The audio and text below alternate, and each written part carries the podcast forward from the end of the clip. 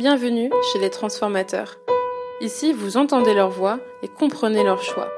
Inspirez-vous de celles et ceux qui dépensent leur énergie et qui potentialisent celle des autres dans des projets transformants pour notre système de santé.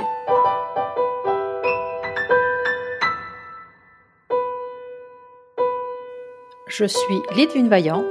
J'ai écrit le livre Réinventons le secteur de la santé qui s'intéresse justement aux transformateurs dans la santé.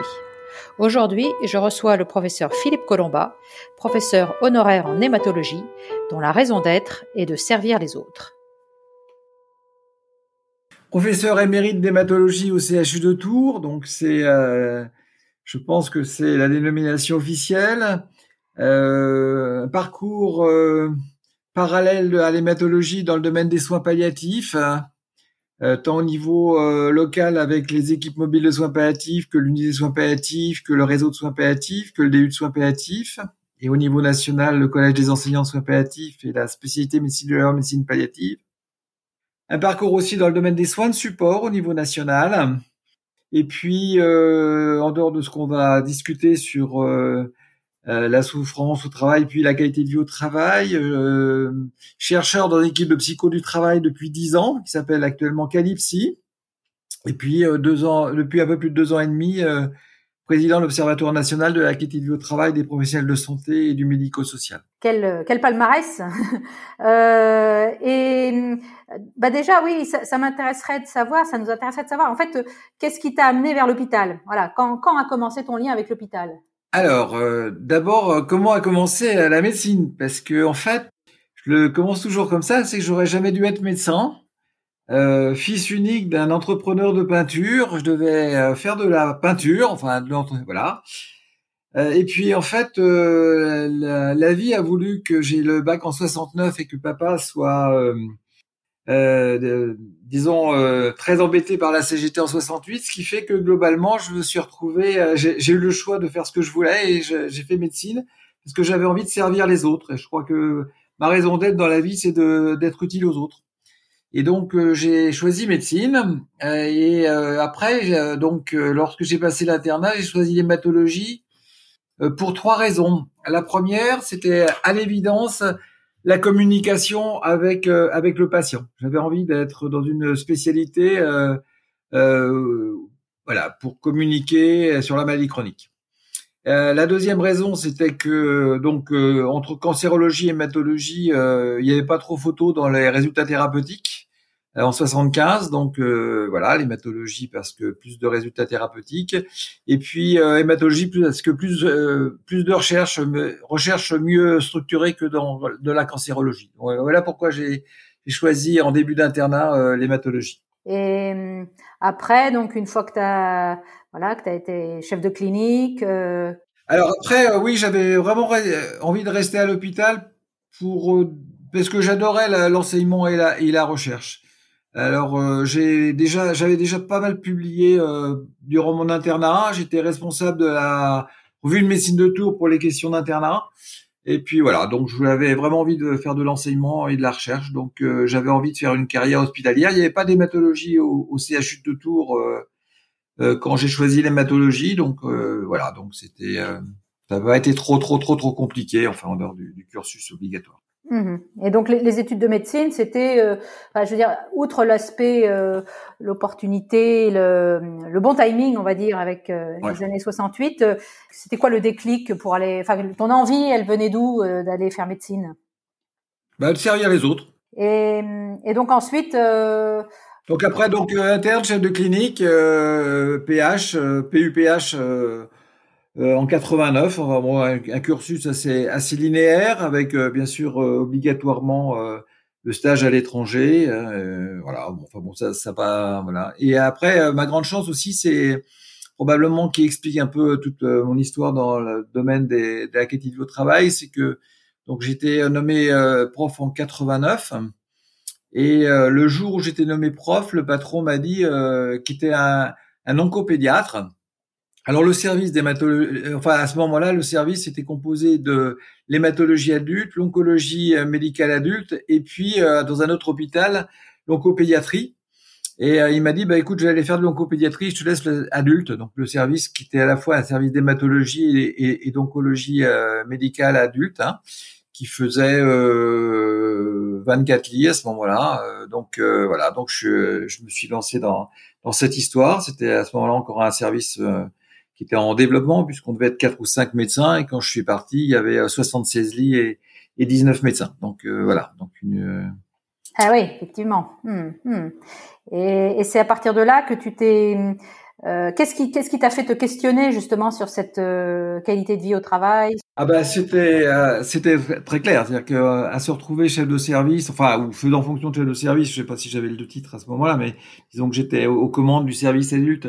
Bah, disons que les, les soignants d'hématologie vont pas si bien que ça, hein, de par d'abord que c'est souvent un service où il y a une charge de travail assez forte, et puis surtout où la spécialité fait que globalement il y a il y a un taux d'épuisement professionnel assez haut. Hein. C'est une des spécialités où c'est le plus haut, avec euh, d'autres euh, spécialités telles que la, par exemple l'anesthésie ou les urgences. Enfin, disons que c'est pas une bonne une bonne spécialité la, cancérologie. Donc euh, voilà. Donc l'idée, ça a été de, de, mettre en place. Et d'ailleurs, ça avait commencé auparavant avec du temps où, où j'étais pas PUPH, mais où j'étais PH, de mettre en place une, une dynamique, une disons euh, oui, une dynamique d'équipe qui permette de, de, de, diminuer la souffrance des soignants. Voilà. Donc, euh, on est on est parti sur une organisation euh, et qui nous a conduit euh, bah, en 91 à, à construire, à, à, créer une, une première fois une association qui s'appelait le groupe de réflexion sur l'accompagnement et soins palliatifs en hémato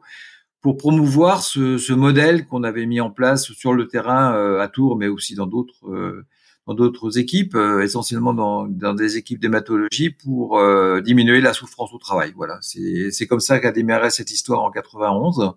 Donc ça fait juste 30 ans. Tout juste 30 ans que tu travailles sur euh, sur ce sujet. Voilà, exactement. D'accord. Donc c'est jamais fini en fait. Euh, non, c'est vrai, c'est d'ailleurs un peu angoissant. C'est-à-dire qu'en fait, on a l'impression que au bout de 30 ans, les choses un peu élevées. Nous, ces frères qu'on a, on a vraiment progresser, évoluer dans, dans, la, dans le concept, hein, puisque en fait on est passé d'une idée de management participatif à, une idée de démarche participative, d'organisation de services pour améliorer la qualité de vie au travail.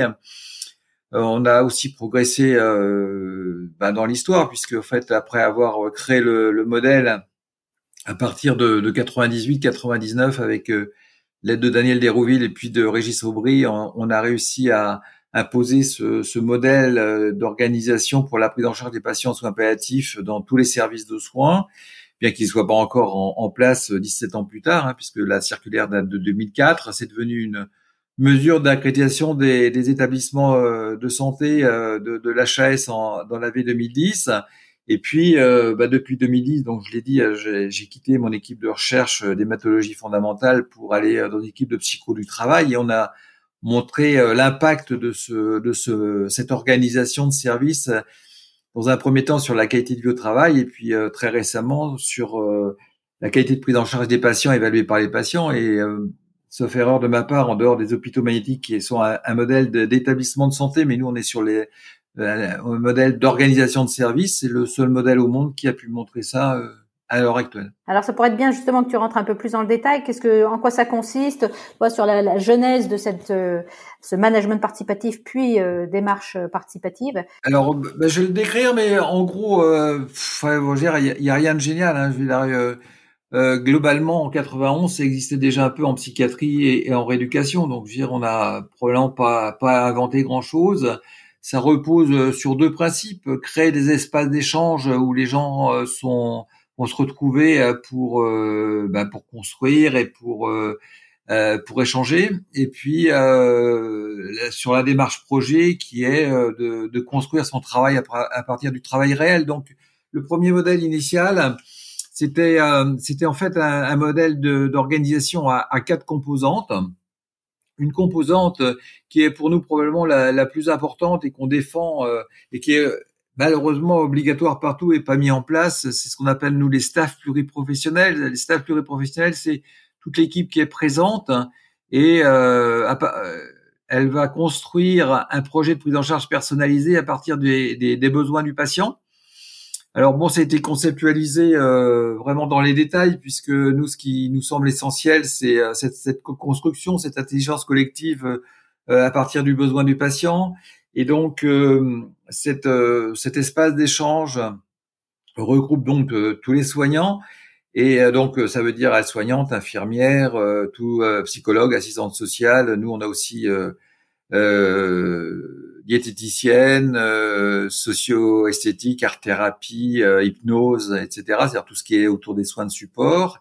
Et puis, euh, bien sûr, les médecins. Et si tu veux, nous, ce qui nous paraît important, c'est que tout le monde puisse s'exprimer pour construire. Donc, on a imposé, et je pense qu'il faut l'imposer, un, un, ordre de prise de parole où c'est l'aide-soignante qui présente en premier. Donc, tout le monde va l'expliquer, va l'écouter. C'est, c'est une un mode de reconnaissance très très important pour euh, pour le pour l'aide-soignante, puis les infirmières, puis les soins de support, et c'est uniquement à la à la fin que les médecins s'expriment. C'est-à-dire qu'en fait, euh, tout le monde aura pu s'exprimer avant le médecin, parce que souvent quand le médecin parle en premier, plus personne euh, n'ose s'exprimer.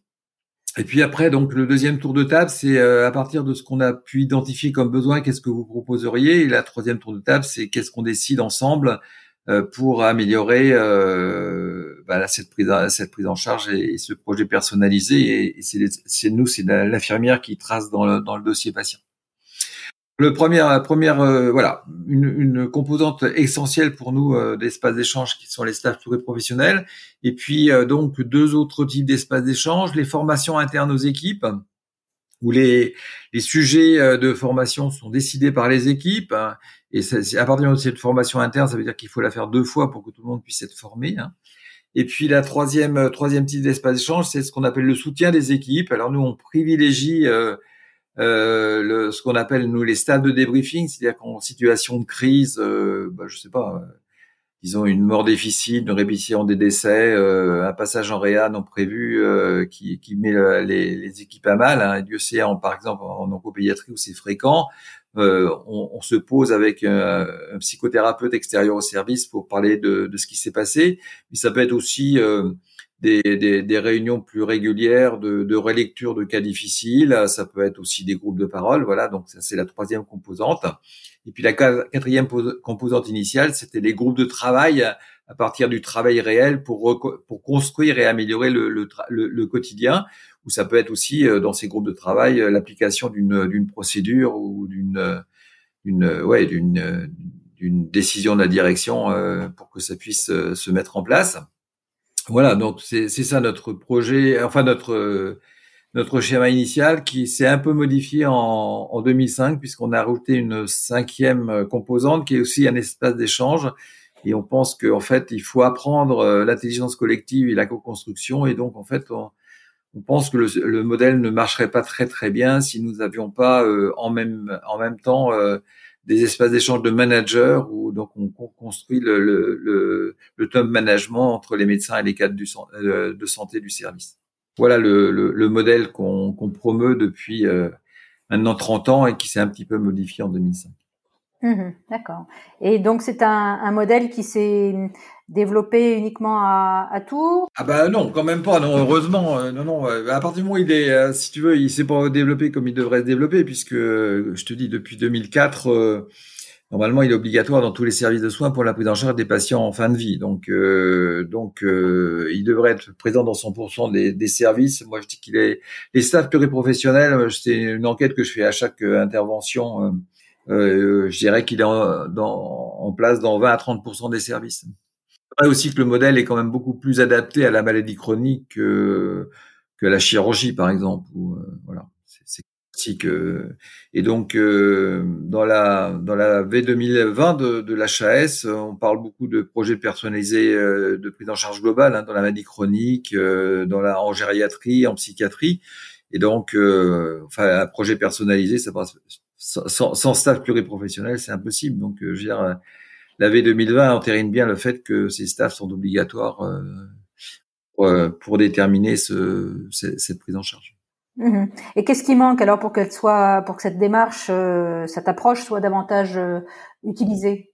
Alors, quels sont les freins? C'est une bonne idée. D'abord, je pense que je redis que c'est essentiellement un modèle. On reparlera de, son déploiement sur euh, sur l'établissement, mais c'est quand même un modèle de service. Et d'ailleurs, euh, c'est vraiment démontré puisque notre équipe de recherche fait euh, de temps en temps des évaluations de la qualité de vie au travail, par exemple sur un pôle, et on voit que d'un service à l'autre, on peut passer du blanc au noir en, traversant le service, donc le, couloir. Donc on, on voit bien que que c'est vraiment un modèle euh, qui est qui est qui est sur le management de proximité. Et d'ailleurs, c'est la c'est le constat. Hein, dire, la qualité de vie au travail, c'est le management de proximité. Hein, donc, euh, la qualité de vie au travail d'une équipe, c'est euh, c'est le cadre et, et, le chef de service et les médecins. Et puis la, la, qualité de vie au travail des médecins et des cadres, c'est la gouvernance. Hein, donc ça, c'est absolument démontré. Donc pourquoi ça se met pas en place?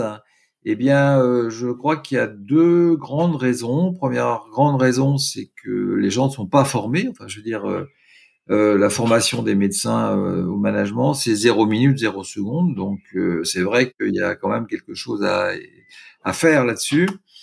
Et puis, deuxième chose, je crois quand même qu'on est dans un pays où on a une certaine idée du management et que globalement euh, manager, c'est décider, donc c'est de faire du, du, directif et pas du participatif. Donc, euh, je crois qu'il y a une, vraiment une euh, à changer les, les, les, managers et en particulier les médecins, et puis probablement aussi les directeurs, parce que c'est vrai quand même que dans la très grande majorité des, des, établissements de santé sanitaires ou médico-social, on est encore dans le management directif et on fait pas confiance aux équipes, alors que vraiment, euh, dans tous les cas, euh, l'équipe est plus intelligente que vous. Vraiment, j'ai les, j'ai pas un exemple où ça c'est pas, ça c'est pas. Euh, d'ailleurs, je raconte toujours la même chose. Hein, il y a très longtemps, on avait, enfin bon, je vais passer sur le détail, mais enfin, on, était amené à, à financer les travaux de notre service. C'est-à-dire qu'en fait, il n'y avait pas de possibilité de, de financer le, les travaux euh, par, par l'hôpital qui était en déficit. Et donc, on a créé une association et on a, on a trouvé les fonds pour financer euh, les travaux de restructuration d'un service qu'on avait euh, donc qui qu'on venait de de prendre en charge étant donné qu'avant on était dans un tout petit service sous les toits. Et donc et donc on a créé cette association et donc c'est on a décidé, enfin on a on a eu l'accord pour faire les plans puisque c'était nous qui financions. Et à, ce moment-là, euh, donc euh, en fait c'est pas moi qui ai fait les plans, c'est euh, j'ai dit à l'équipe bah, faites les plans du, service. Donc en fait ils ont adapté, bah je sais pas, prenons la salle de soins, prenons le, la distribution des chambres en fonction de leur bah, ce qu'ils avaient besoin pour par rapport à leur travail au quotidien. Et ils ont décidé, puisque ça fait très longtemps de ça, euh, de, de, créer euh, un appartement des familles. C'est-à-dire qu'en fait, ça a été le premier appartement des familles au CHU de Tours. Et, et donc, euh, donc voilà, donc c'est l'équipe qui a pensé à ça et ils ont encore eu une, une idée plus géniale puisqu'en fait ils ont dit qu'il fallait mettre cette, cet, appartement des familles à l'entrée du service, juste à côté pour que les, les, les familles puissent aller rapidement dans la chambre de, de leur de leurs proches. Et à ce moment-là, ils ont décidé de la mettre à la place de mon bureau. Et donc, euh, très clairement, enfin, je veux dire, euh, je ne sais pas si j'aurais passé à, pensé à l'appartement des familles, mais j'aurais sûrement pas pensé à le mettre à la place de mon bureau. Des exemples comme ça, j'en ai, euh, j'en ai des dizaines. Et, et, par rapport à la, à la vie de l'équipe, justement, euh, au travail en équipe, qu'est-ce que ça, voilà, qu'est-ce que cette démarche, qu'est-ce que cette approche change? Bah, euh, ça change, euh, ça, joue sur beaucoup de choses. Ça, joue premièrement sur le sentiment que ils sont reconnus au quotidien, et je crois vraiment que le fait de, de leur faire confiance sur la création du travail réel et sur euh, la co-construction du projet de prise en charge du patient, c'est très important. Leur faire confiance sur leur dire si vous n'allez pas bien, on est là pour pour vous aider avec euh, avec des, des, réunions de, de débriefing, etc. Donc ça joue sur la reconnaissance, ça joue sur l'autonomie, en particulier sur les groupes de travail, ça joue sur le soutien qu'ils qu'ils ont l'impression de leur hiérarchie. Euh, donc euh, sur les sur les déterminants principaux de la qualité de vie au travail. Mmh et, tu disais que ça, aujourd'hui, tu vous avez démontré que ça avait un impact sur euh, sur la qualité des soins aussi. Oui, alors ça c'est c'est vrai que c'est quand même une, une grande aventure. C'est-à-dire c'est une aventure qui date de 4-5 ans maintenant. C'est-à-dire qu'en fait on a on a eu le partenariat avec la Société française de, des cancers de l'enfant. Et donc, on a décidé de faire une enquête nationale où on testerait euh, les facteurs qu'on sait déterminants dans la qualité de votre travail, qui étaient euh, le leadership transformationnel, le soutien à l'autonomie, le soutien organisationnel perçu, la justice organisationnelle, c'est-à-dire en fait vraiment les, les quatre plus gros déterminants de la qualité de votre travail au niveau de la psycho du travail, de tester euh, comme déterminant aussi la démarche participative avec nos quatre composantes, hein, puisque y a on peut pas interroger les équipes sur euh, les espaces d'échange de managers, mais bon sur la formation interne, sur le soutien aux équipes, sur euh, le staff pluriprofessionnel et puis sur sur donc la, démarche projet et les groupes de travail. Et puis de tester la qualité de vie au travail euh, l'engagement au travail, les satisfactions au travail des soignants, et puis la qualité de prise en charge des patients évaluée par les patients. C'est ça qui est tout à fait nouveau, puisqu'en fait, globalement, il y a, y a pas mal d'études, mais en fait, on parle de la satisfaction, euh, de la qualité de, de, de, prise en charge des patients évaluée par les soignants et non pas par les patients. Parce que le problème, c'est qu'il va falloir, euh, pour, pour évaluer ça, euh, faire une correspondance entre la qualité de vie au travail des soignants et la qualité de prise en charge des patients, service par service. Donc c'est quand même très très compliqué. Donc beaucoup embêter euh, les, les, cadres pour récupérer les questionnaires et des soignants et des patients. Et donc on a montré que notre démarche participative améliorait et à la fois la qualité de vie au travail, mais avec des, des relations qui sont euh, phénoménales, puisque si tu veux, statistiquement, on considère qu'il y a une relation entre deux facteurs lorsqu'on est à à 5% ou disons à 0,01%, ça commence déjà à être euh, très très parlant et à 1 pour 1000, 0,01, c'est c'est très très très parlant. Là, on est à 10,9, c'est-à-dire un milliard. Voilà, l'impact de la démarche participative sur la sur la qualité de vie au travail, elle est elle est énorme. Et puis, on a aussi démontré euh, l'impact de la démarche participative sur la qualité des de prise en charge des patients évaluée par les alors par les enfants de plus de 12 ans et par les parents de moins pour les enfants de moins de 12 ans. D'accord. Et hum, et alors tout à l'heure, tu parlais des formations internes, euh, du, pilier des formations internes, et tu as dit quelque chose que j'ai pas compris. Tu as dit que les formations étaient faites deux fois? Oui, c'est-à-dire qu'en fait, on, fait ça pour les deux équipes. C'est-à-dire que quand tu fais une, formation interne, tu as, des gens qui bossent. Là, ils peuvent pas venir écouter. Hein en fait, on fait euh, une formation euh, pour l'équipe euh, du matin, une formation pour l'équipe d'après-midi, décalée de 15 jours pour que donc voilà, que ça soit des jours où eux ils bossent pas, ils reviennent. Donc bien sûr, c'est ce sont des formations qui sont prises sur le temps de travail, c'est-à-dire qu'en fait ils récupèrent les heures. Mmh mmh D'accord. Et, et, du coup, c'est des formations sur quel sujet? Alors c'est eux qui choisissent ces sujets. Alors c'était une vraie, une vraie bonne question comme d'habitude, hein, Lidwin. C'est-à-dire que globalement, on leur laisse le choix. Et en fait, le problème, c'est le turnover des équipes. C'est-à-dire que très clairement, euh, ces formations sont plus intéressantes si on est sur la prise en charge globale du patient. Mais vu qu'il y a un turnover important, il y a souvent une demande qui concerne la spécialité. C'est-à-dire que les gens qui arrivent, avant de s'intéresser euh, à la prise en charge globale, ils s'intéressent au côté technique de la spécialité. Donc, euh, on a droit à la leucémie aiguë, le lymphome, la leucémie chronique, etc. Donc, pour, ce que tu dis, c'est que c'est plutôt de, sur des sujets techniques. Les deux, les deux, mais euh, si tu veux, les sujets euh, de prise en charge globale, c'est plutôt demandé par les gens qui sont dans le service depuis mmh plus mmh longtemps. Mmh Et est-ce que vous faites des, est-ce qu'il y a des sujets aussi euh, euh autour, plus sur des, ce qu'on appelle des soft skills, enfin sur, tu vois, sur justement comment travailler ensemble, comment, comment est-ce qu'on pourrait mieux travailler ensemble alors pas trop. Pour, enfin pour l'instant, euh, enfin moi dans le service, dans ce que j'ai connu, puisque maintenant je suis à la retraite depuis trois ans, on, a, on était plutôt sur euh, tout ce qui tourne autour de la prise en charge globale. Alors, euh, oui, il y a, y a tout, toi les, soins de support, la douleur, la communication, bah, le management d'équipe un petit peu, la souffrance au travail, voilà, tout ça. On plutôt sur ça. Et, et la démarche projet, ça consiste en quoi? Alors démarche projet, c'est très sincèrement parce que bon, je vous ai pas tout dit euh, en me présentant, mais j'ai fini ma carrière comme chef de pôle pendant sept ans. Et en fait, il y a toujours euh, eu au sein du service ou au sein du pôle des groupes de travail. Et en fait, le groupe de travail, c'est euh, voilà comment on peut améliorer bah, voilà le, le, travail. Alors après, ça peut être euh, enfin prenons des exemples simples, l'accueil des familles, euh, mais ça peut être aussi euh, le fonctionnement. nous, on a eu un groupe de travail sur la communication entre les internes et les, les équipes. On a eu un groupe de travail sur l'organisation des courses. On a eu, voilà. Enfin après, ça peut, ça peut être en la mise en place d'une procédure qu'on nous impose en disant voilà, on nous demande de faire ça, comment on va mettre ça en place? Hmm, c'est ça, toujours avec du coup une, une réflexion euh, collégiale autour de. Ah, absolument.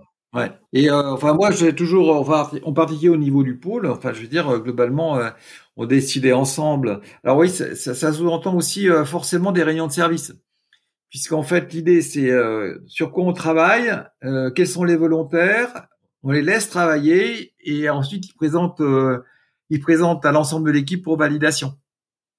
Donc ça sous-entend forcément, euh, enfin moi c'est donc soit des réunions de service, soit des réunions de pôle pour que les, les, les, soignants valident ce qui est proposé par, euh, par les responsables des groupes de travail. Mmh. Et, et, du coup, dans, ce, dans ces groupes de travail, le leadership de ce groupe de travail n'est pas forcément. Euh... Ah, c'est eux qui décident du. du alors euh, moi, ce que j'imposais, c'était euh, un animateur et un secrétaire de catégories socio-professionnelles différentes. Ouais, c'est ça. Hmm. C'est pas forcément le, le, galon qui fait le, le, leadership, quoi. Ah non, pas du tout. D'ailleurs, euh, il y avait pas forcément des, euh, du galon dans les groupes de travail. Hein. Et puis donc euh, plus récemment, tu as été nommé donc président de l'Observatoire de la qualité de vie au travail.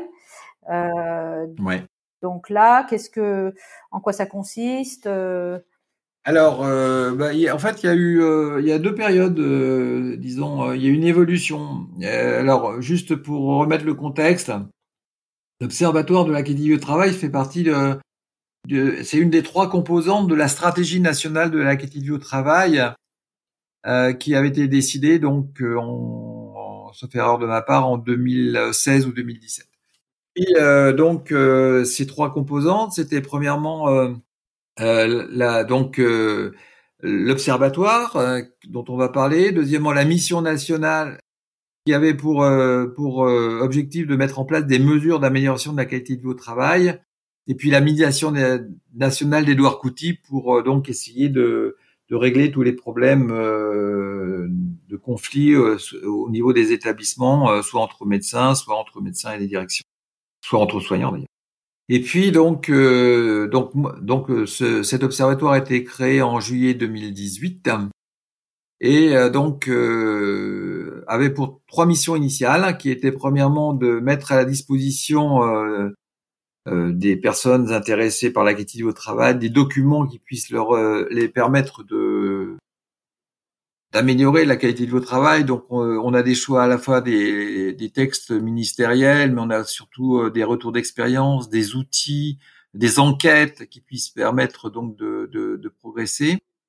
Euh, donc, euh, euh, ce site internet a été créé donc en fin 2018 et actuellement c'est 180 documents. deuxième deuxième mission, c'était de mettre en place des groupes de travail pour faire des préconisations. Donc, il y a eu comme thématique collective de travail, qualité du travail, qualité des soins, qualité de l'accompagnement, nouvelles technologies et restructuration. Donc euh, c'était des gens de terrain qui ont travaillé pendant euh, une année et qui ont euh, après un colloque qui a permis de, de présenter les travaux et d'améliorer les, les, travaux et donc ça a débouché sur des, des textes qui sont en, ligne depuis janvier 2020 et qui sont en train d'être retravaillés avec l'expérience Covid. Et la troisième troisième mission, c'était de faire un colloque qui a eu lieu en novembre 2019.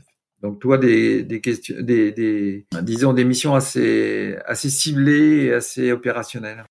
Et puis, euh, ce qui s'est passé, c'est que globalement, euh, malheureusement, euh, la troisième composante, qui était la mission nationale, n'a jamais été mise en place, vraiment, puisque en fait, celle qui était à la, la tête de ça est tombée malade une quinzaine de jours avant que je sois nommé, et, et malheureusement n'est jamais revenue. Donc, en fait, le côté euh, mesure euh, mesure de terrain n'a jamais été euh, mis en place. Et ce qui s'est passé durant le Covid, le début du Covid, c'est qu'on a repris un peu tout ce qui avait été écrit sur l'amélioration de la qualité du travail depuis le pacte de confiance. Donc, et en fait, on se rend compte malheureusement, on dit toujours la même chose depuis dix ans. Il y a, y a rien de neuf, quoi. Enfin, je veux dire, ce qui a été dit il y a dix ans, on le dit toujours, mais globalement, c'est toujours pas en place. Et donc, on a décidé, enfin, on a défini 13 mesures euh, pour euh, l'amélioration de la qualité de vie au travail, dont euh, 7 qui sont directement sur euh, la gouvernance et le management de proximité. et puis deux sur la formation, deux sur la recherche, une qui est sur un groupe de travail sur sur la qualité de vie au travail, sur l'ambulatoire et le domicile. Et puis la dernière, c'est en fait participer à tout ce qui peut se passer au niveau national, que ce soit le Ségur de la santé, la mission La Forcade ou très récemment la loi Rist. Euh, voilà, donc euh, tu vois une, une, restructuration complète et deuxièmement une une, une, structuration euh, complètement différente puisque l'observatoire numéro 2 qui était composé essentiellement de chercheurs qui n'avaient pas cherché a été remplacé par un observatoire numéro 2 beaucoup plus resserré avec la DGOS, la DGCS, l'ANACT comme au départ, euh, un, représentant de l'HAS qui était déjà dans l'observatoire numéro 1, euh, Édouard Couty euh, pour la médiation, et puis uniquement trois chercheurs. Et globalement, si on continue les mêmes missions, on est plutôt maintenant sur, euh, euh les, pardon, les mêmes oui missions initiales. On est maintenant vraiment beaucoup plus sur les mesures et donc le, le COSC maintenant ça s'appelle plus observateur numéro 2 mais comité d'orientation stratégique. On est essentiellement sur les sur outre le, côté politique, sur euh, l'ambulatoire, la formation et la, et la recherche. Et tout ce qui tourne autour du terrain, on a créé un comité euh, opérationnel qu'on appelle le COMOP. L'idée étant de partir de retours d'expérience de terrain sur euh, ces sept thématiques, de créer des groupes de travail de terrain sur la métabolisation de ces retours d'expérience pour faire des, des, des, fiches, probablement des fiches ou des, des, des vidéos courtes, c'est-à-dire des choses tout directement utilisables par les établissements et de les réinjecter euh, via les terrains par euh, les ARS, les FED, euh, le FORAP, les, les ARACT, les voilà les, réseaux de terrain, mais de, de, en la limite le plus passer par le haut. C'est uniquement faire un, truc où ça sera le terrain qui, qui métabolisera, qui réinjectera sur le. Mmh Plus sous forme de partage de bonnes pratiques alors? Exactement. Mmh mmh D'accord. Euh, bonne pratique vécue et pas euh, bonne pratique euh, injonctive, quoi. Voilà, exactement. Il y a, il y a des, il y a d'autres projets, enfin d'autres. Ouais, qu'est-ce que la, suite de ce, tout ça? Alors les projets, oui, il y a des grands projets. Enfin, donc le, non, sur l'observatoire, le projet c'est de, de, réussir notre notre cool. Hein, c'est, il n'y a pas de projet particulier en plus. par contre, au niveau personnel, ouais, on a eu un grand projet puisqu'en fait donc, euh, euh, on, on, a démontré euh, l'impact sur la qualité des, des soins. Et donc, l'idée, c'est qu'on vient de créer une, une nouvelle association qui s'appelle ACAVI, l'association pour la qualité de vie des soignants, qui regroupe tout ce qui tourne autour des sociétés savantes qui tournent autour de la maladie chronique. Donc, en, dehors de l'oncologie, tout ce qui est la néphrologie, tout ce qui est la neurologie, voilà, la gériatrie, euh, donc tout ce qui tourne autour de la personne âgée, tout ce qui tourne autour de la rééducation, tout ce qui tourne autour de la psychiatrie. Euh, c'est donc une quinzaine de sociétés savantes pour cette fois-ci essayer d'injecter la démarche participative par le bas, c'est-à-dire en fait de former des formateurs au niveau de chaque société savante pour euh, bah, pour implémenter euh, la mise en place de la démarche participative dans, dans toutes ces spécialités. D'accord. Euh, justement pour construire, pour mettre en place cette démarche participative, est-ce que tu as eu besoin de, de désobéir ou de prendre des risques? Alors sur bah, j'ai désobéi. Alors c'est vrai que bon globalement c'est un modèle qui marche puisque au fait on, il existe dans, en, en, à Tours depuis plus de 30 ans. Il a, il a marché dans mon pôle pendant les 7 ans où j'étais à la tête du pôle. Donc, on n'a pas eu à désobéir parce qu'en fait, si tu veux, euh, ça amène une, une efficacité et, et euh, une image de marque qui fait que globalement, on a toujours été soutenu par les différentes euh, directions. Donc, j'ai pas eu à désobéir sur la démarche participative. Par contre, dans dans, dans, mon histoire personnelle, oui, j'ai eu à désobéir puisque pour moi, euh, si tu veux, euh, euh vivre, c'est d'entreprendre. Donc, il a, il, il, a toujours été très, très difficile de m'arrêter. Je peux raconter deux histoires. La première histoire, c'était avant, avant tout ça, qu'on était donc sous les toits. Donc, on avait 24 lits, dont deux chambres seules et, et, et 11 chambres à deux lits. Et donc, on, on, a donc en hématologie, on a été, euh, disons que dans les années 80 est apparue la technique de l'autogreffe de moelle, c'est-à-dire en fait le fait de faire de la chimiothérapie forte détruisent la moelle et donc avant on prélève la moelle du patient, on la congèle et on la réinjecte pour que le patient ne meure pas de l'aplasie induite par la chimiothérapie. Et donc on avait un veto complet de de la direction pour mettre ça en place dans des dans, un couloir où il y avait que deux chambres à deux lits, deux chambres à un lit pardon, euh, et qui avait que des chambres à deux lits. Et donc en fait, on était contre la direction sans rien dire, c'est-à-dire qu'en fait on on a euh, on était on a acheté le matériel avec une association, on s'est entraîné, on a, commencé à congeler sans dire rien à personne. Et puis, euh, et puis on a fait une première greffe et on est passé par dans la presse en disant voilà, on a fait la première greffe à Tours et à ce moment-là, Enfin, ce qui serait complètement impossible maintenant. Hein, mais euh, et donc en fait, voilà comment est né l'autogreffe de, de cellules sous schématopoïétique à Tours en, en 84 contre la contre l'avis de la direction. Et puis, bah, je dirais aussi que l'histoire que j'ai racontée tout à l'heure de, de, créer une association pour financer un, un service, c'était aussi un peu un peu bizarre quand même. Et donc euh, voilà, bah, ça s'est fait et, euh, et, on a réussi dans les deux cas. Donc euh, ouais, j'ai, disons que je quand il y a un obstacle, j'essaie toujours de le contourner. Alors c'est clair que maintenant, ça sera plus contournable de la façon dont on l'a fait il y, a, il, y a, il y a 30 ans, mais euh, voilà. Mhm. mais c'est l'idée, c'est que faut pas se laisser abattre par les non. par les, les contraintes euh, de, du système, quoi. Exactement. Et je revois toujours euh, euh, le retour du, du, bureau du directeur qui nous avait dit bah écoutez, euh, moi j'ai pas de sous pour financer votre la restructuration des, des, locaux de votre service et je c'est, ça fait 35 ans, mais euh, je me revois encore dans le bureau du patron en disant, bah, écoute, euh, ça fait rien, on va créer une association et on va trouver les sous. Il m'a dit, t'es complètement cinglé. Je dit, ça fait rien, on va quand même y arriver. Et en fait, euh, six ans plus tard, on avait la moitié des sous et, et on avait changé de direction qui a mis l'autre moitié des sous. Donc six ans plus tard, on a pu faire les travaux. Ok. Alors, euh, quels quel seraient les conseils que tu pourrais donner à, à oui, voilà, à des gens qui, à d'autres, à des soignants, à des quels qu'ils soient, des professionnels de santé, pour euh, parler au sens large, qui voudraient euh, justement faire bouger les lignes à l'hôpital, surtout actuellement? Alors donc, je crois que pour faire bouger les lignes, il faut, il faut être manager. Hein. Euh, moi, je dirais qu'il faut s'appuyer sur euh, les réseaux locaux, les expérimentations. Crois qu'il faut pas trop trop attendre du, de, voilà. Et puis euh, et, et puis, euh, il faut euh, aussi qu'il y ait des directeurs qui aient envie de faire bouger les lignes sur la gouvernance, parce que je crois vraiment que pour arriver à mettre en place ce, ce modèle dans un établissement, il faut le mettre dans, donc ça en place dans tous les services de soins et que ça ne peut passer que par l'exemplarité de la direction générale, de la gouvernance. Que je, je, ça sera toujours un modèle qui sera applicable dans n'importe quel service si vous avez des, des médecins des cadres qui ont envie de le faire que je crois qu'il y a, il y a pas de, je, je vois pas trop euh, ce qui pourrait l'empêcher de le mettre en place. En dehors d'un manque de temps euh, qui est probablement plus prégnant dans les EHPAD que dans les dans les services de soins. Euh, et euh, par contre, sur un établissement, ça passe vraiment par la gouvernance. Et là, il y a, alors ça, ça bouge un peu. Hein, il y a des, des hôpitaux comme comme Bordeaux, comme Valenciennes où ça bouge, mais voilà, quoi, on n'est pas encore à euh, à mettre ça en place dans tous les services, dans tous les établissements de France. Et donc tu dirais que c'est une question de d'individus? Oui, beaucoup, oui. Ouais. ouais.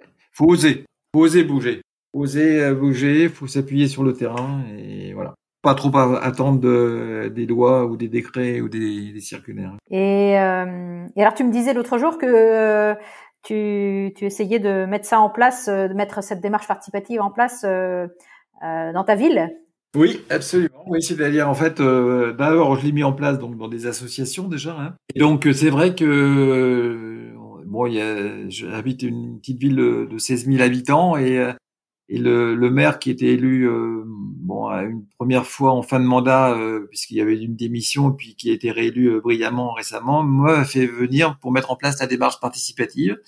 Donc cette démarche participative jusqu'à ce jour est passé par la mise en place de, conseils de quartier, mais des conseils de quartier avec des sur des enfin sur des, des périmètres euh, relativement euh, réduits puisqu'en fait on a un conseil de quartier pour 2000 habitants.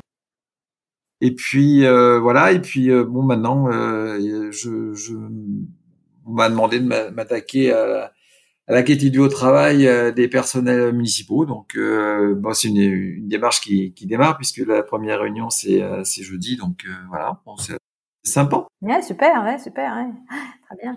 De toute façon, le modèle, il est même, quel que soit le collectif, hein, que ce soit un collectif euh, santé d'un service, mais aussi euh, n'importe quelle entreprise ou n'importe quel euh, service municipal. Oui, c'est ça. L'idée, c'est de, c'est les espaces d'échange et de faire travailler en équipe, quoi. Bien sûr, toujours travailler sur le travail réel et, et créer des espaces d'échange pour, pour, que les gens se connaissent, travaillent ensemble. Bah, après, avec soit sur le travail, soit sur la formation, soit sur le, le soutien, n'importe. Mais il y a, vraiment rien de, de nouveau. Ok, super. Une dernière question. Euh, qui, qui tu nous recommanderais pour un, un prochain épisode euh... bah les, les, deux dont je vous ai parlé, allez voir euh, sur euh, sur euh, Valenciennes ou sur sur Bordeaux. Alors sur Valenciennes, c'est probablement Antoine Lemaire que je vous proposerai. Ah oui. Et puis sur Bordeaux, Mathieu Girier. Il fait quoi, Antoine Lemaire? Antoine Lemaire, il est chef de pôle. Il fait du soin palliatif. D'accord. Ah, d'accord. D'accord. C'est un médecin. D'accord. Et Mathieu Girier, c'est le DRH de Bordeaux. D'accord. Et pourquoi alors euh, Pourquoi ces gens-là? Bah, Parce qu'ils font bouger les lignes. C'est ça ouais. Et comment tu... bah, Alors après, bah, euh, Antoine Lemaire, il est, il est dans la démarche participative, mais euh, ils ont, au niveau de la gouvernance, ça a suivi, puisqu'en fait, ils sont vraiment dans une, dans une démarche de d'autonomisation des, des, des, pôles. Mmh. Donc euh, voilà, donc euh, ça va. La démarche participative, elle n'est pas uniquement au niveau des, des services, mais elle, elle, est aussi au niveau de la gouvernance. Et puis euh, bah, Mathieu Girier, c'est le président de l'adresse, donc je crois qu'ils ont ils ont des ils ont pas mal de, de choses très novatrices sur la charge de travail, sur le management, sur l'accompagnement des managers, sur la formation des managers. Bon, bah super, merci beaucoup. Est-ce que tu as ça fait un plaisir. Est-ce que tu as un, un, dernier message à faire passer? Bah, je, Moi, ce que j'ai envie de dire, c'est que je suis passionné par la rencontre, la rencontre de l'autre, et que bon, euh, c'est vrai que le fait de ne plus exercer me manque beaucoup. Hein. Moi, j'étais euh, vraiment le, la première consultation avec un, un, patient que je ne connaissais pas était vraiment un, un moment de bonheur euh, que je n'ai plus. Euh, que par contre, ce qui m'insupporte le plus, puisque c'est une des questions que tu avais évoquées, c'est le décalage entre ce que les gens font et ce qu'ils disent. Et je trouve que c'est vraiment horripilant, en particulier au niveau de notre milieu. Tu, trouves que c'est particulièrement présent dans le milieu médical? Oh, Je pense que c'est présent partout, mais euh, que c'est présent en particulier au niveau médical. Ouais. Au niveau de la santé, hein, parce que je, je ne mets pas que les médecins là-dedans. Eh ben. Merci. Merci à toi, euh, Philippe. Merci d'avoir écouté cet épisode des Transformateurs. J'espère qu'il vous a plu. Si oui, laissez-nous 5 étoiles, abonnez-vous à notre chaîne ou parlez-en autour de vous.